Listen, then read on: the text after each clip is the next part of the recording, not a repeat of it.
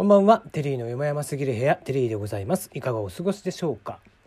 この番組は僕が個人的に気になっている情報ニュース話題などからピックアップしてきましてコメントをしていくという番組です。案内役はテリーでお届けをいたします。えー、質問箱ナナミュージック等々はツイッターに載せてますのでそちらをご確認ください。えー、さて、えー、新井博文さん俳優のね、え、逮捕されたということで、ね、自宅で女性に乱暴したということで、えー強えー、強制性交の疑いで、えー、逮捕と。いうことですね。まあまあ、まだ事務所としては事実を確認中ということなんですがも、う逮捕がね、えー、されてしまったということで。うん、まあね、だいぶこう下町ロケットとかで火がついてね、で、仕事も順調に増やしていって、ていた中、うん、残念としか言いようがないですよねこういったニュースはもったいないなと思いますが。はい、まあまあ、えー、あんまりね、えー、この手の話題というのは、えー、触れていっても面白くないのでサクッとね、えー、いきますが、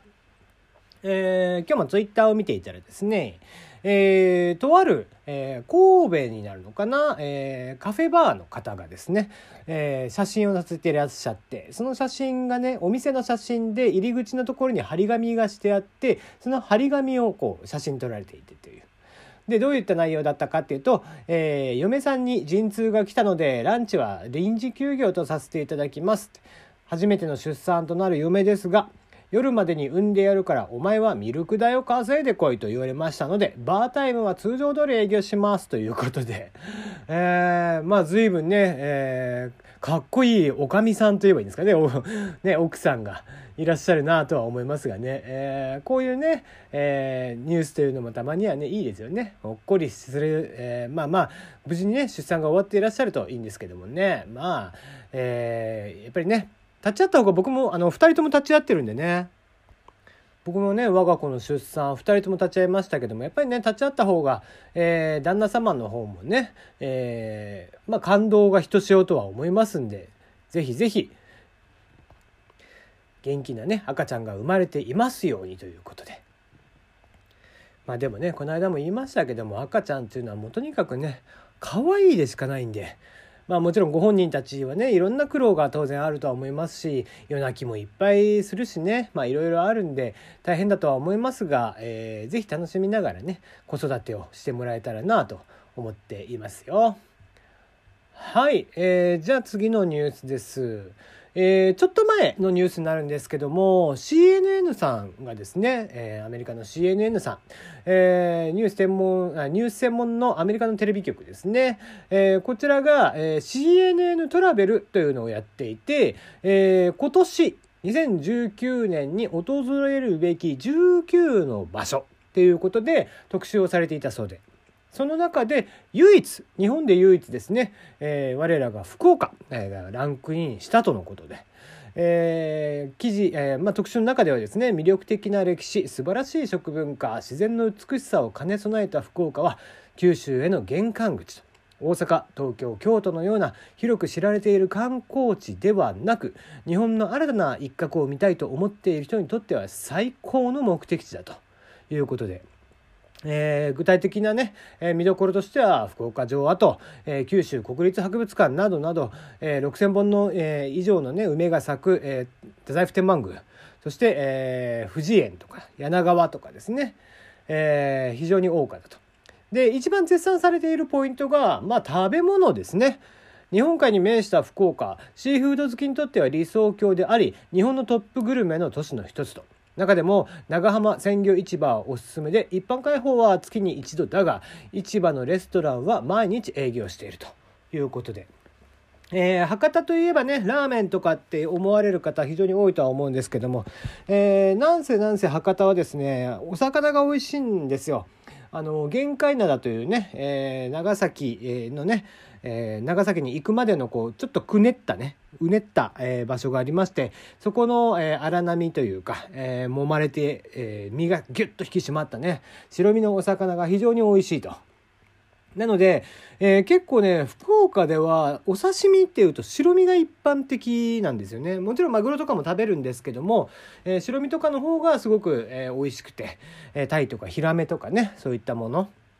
えー、なので福岡でまあお魚食べたいって言った時にはそっちをぜひ食べてもらえたらなと。多分九州で刺し盛りとか頼むと白身の方が多いんじゃないかな。ねえー、そして、えー、豚骨ラーメンのご紹介もされていると、まあ、一蘭がおすすめですよということ。えー、まあ福岡といえばラーメンとお、ね、海鮮という、えー、ところがありますが、まあ、個人的にはそれプラスですね、えー、福岡はソウルフードにもう一つうどんもありまして、えー、福岡のカロノうどんというねキャナルシティ福岡のすぐ近くにございますがそのカロノうどん、まあ、僕もカロノうどん自体は食べたことないんだけど、えー、他のところではうどんたくさん食べるんですがね博多のうどんというのは。結構コシがないっていうね 珍しいうどんなんですけど。えー、あとそうですね。えー、博多で居酒屋行ったら焼き鳥が有名ですね。はい。博多の焼き鳥というとですね、えー、豚肉を必ず食べてください。焼き鳥なのにっていう話なんですが えー、豚串が必ずね、置いてあって、その豚串で、えー、そのお店の味が測れるそうです。これは博多は、えー、花丸さんが、えー、毎回おっしゃっていることなんですが、えー、博多の居酒屋は、えー、豚串を食べて判断すると。いうのもう挨拶代わりの一本ということなのでね、えー、海鮮そしてラーメン、えー、それ以外にも、えー、例えばお昼ご飯にはじゃあうどんとか、え夜もうちょっと飲みたいなっていう時には焼き鳥食べに行くみたいなね、え九州の博多の旅行は是非していただけたらいいんじゃないかなと思っていますよ。はい続いてですね、えー、これまで宇宙でしか発見されたことのないダイヤモンドより硬い宝石が発見されるということで、えー、イスラエルですね、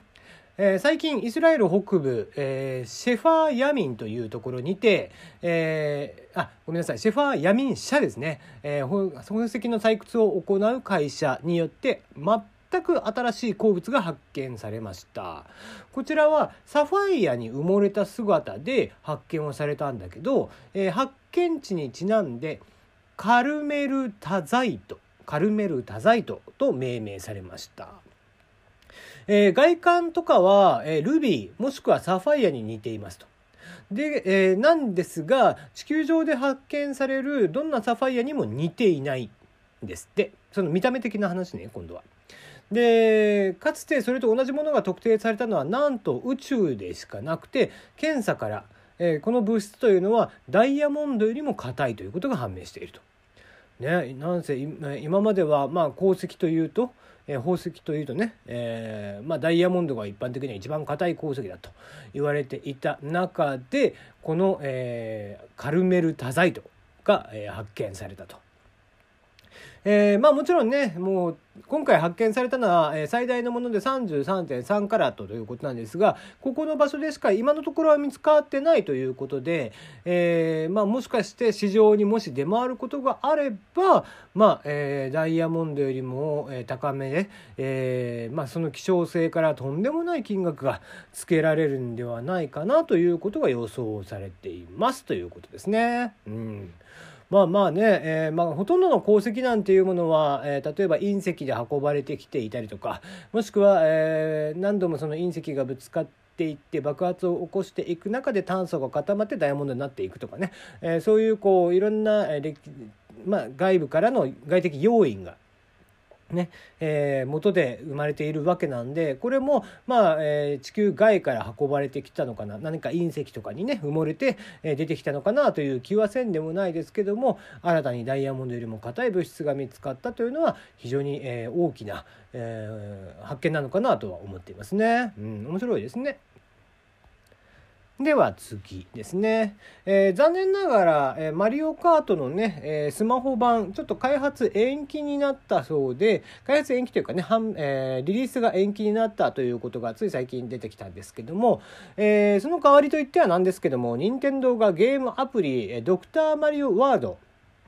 こちらのネーミングで LINE と共同開発をすることが発表されました。えー、今年の、え初夏ですね、配信ということです。え、スマートフォン向けゲームアプリ事業における LINE 株式会社との協業のお知らせということで発表されました。えー、最近であればね2016年から、えー、スーパーマリオランとかファイアーエンブレムヒーローズとか、えー、サイ・ゲームスと組んだドラガリアロストとかをねリリースしておりますけどもこうしてね、えー、割とコンスタントにやってきているというのは面白いなとは思いますね。まあ一貫してねずっと、えー、ソシャゲは出さないあソシャゲというかねスマホゲームには一切、えー、配信はしないということをずっとおっしゃっていたんですけども、えー、ここに来て、えー、立て続けというかコンスタントに作品出してくれるなとということですね。うんまあまあ、え、海外からもやっぱり人気が高いマリオ、えー、というところで、え、おそらくは、え、スーパーマリオランと同じく、まあ、比較的課金の要素は低めで、え、ゆっくりじっくり遊べる内容になるんじゃないかなとは思っていますけどね。うん、果たしてどうなりますかね。最後ですね、えー、新エヴァ、えー、やっと動き出したようですね。打ち入りがついに開催ということで、碇信二役、緒方恵さんら、えー、意気込みを投稿ということで、えー、新エえ新エヴァンゲリオン劇場版、えー、まあこれはちょっと読み方がわからないんでね、えー、まあ最終話と言えばいいんでしょうか、えー、完結編と言えばいいんでしょうか。こちらの打ち入りが行われたことを、えー、尾形めぐみさんがツイッターでご報告しております。はい、えー、まあ、豪華なメンツですね、えー、いろんな方が集まってキャストの方々が一緒になって写真を写しておりました。で、えー、公開は2020年ということで、えー、公開予定というのが去年の7月に、えー、発表されましたよね。まあ、なんちゅうか、えー、エヴァンゲリオンもね、ドル箱ですからね、えー、引っ張って引っ張ってという感じ。まあもちろんね、庵野監督がいろんなお仕事があって、えー、なかなか制作が思うように進まなかったっていうのもあるとは思いますが、あいっそね、えー、サクッとちゃんと、早めに終わらせていただきたいなと。もう待ってらんねえからね。マジで。なので、えー、ちゃんとね、えー、これを持って、またここからね、延長ということにならないようにぜひしていただければなと思っております。それではまたまた明日お会いいたしましょう。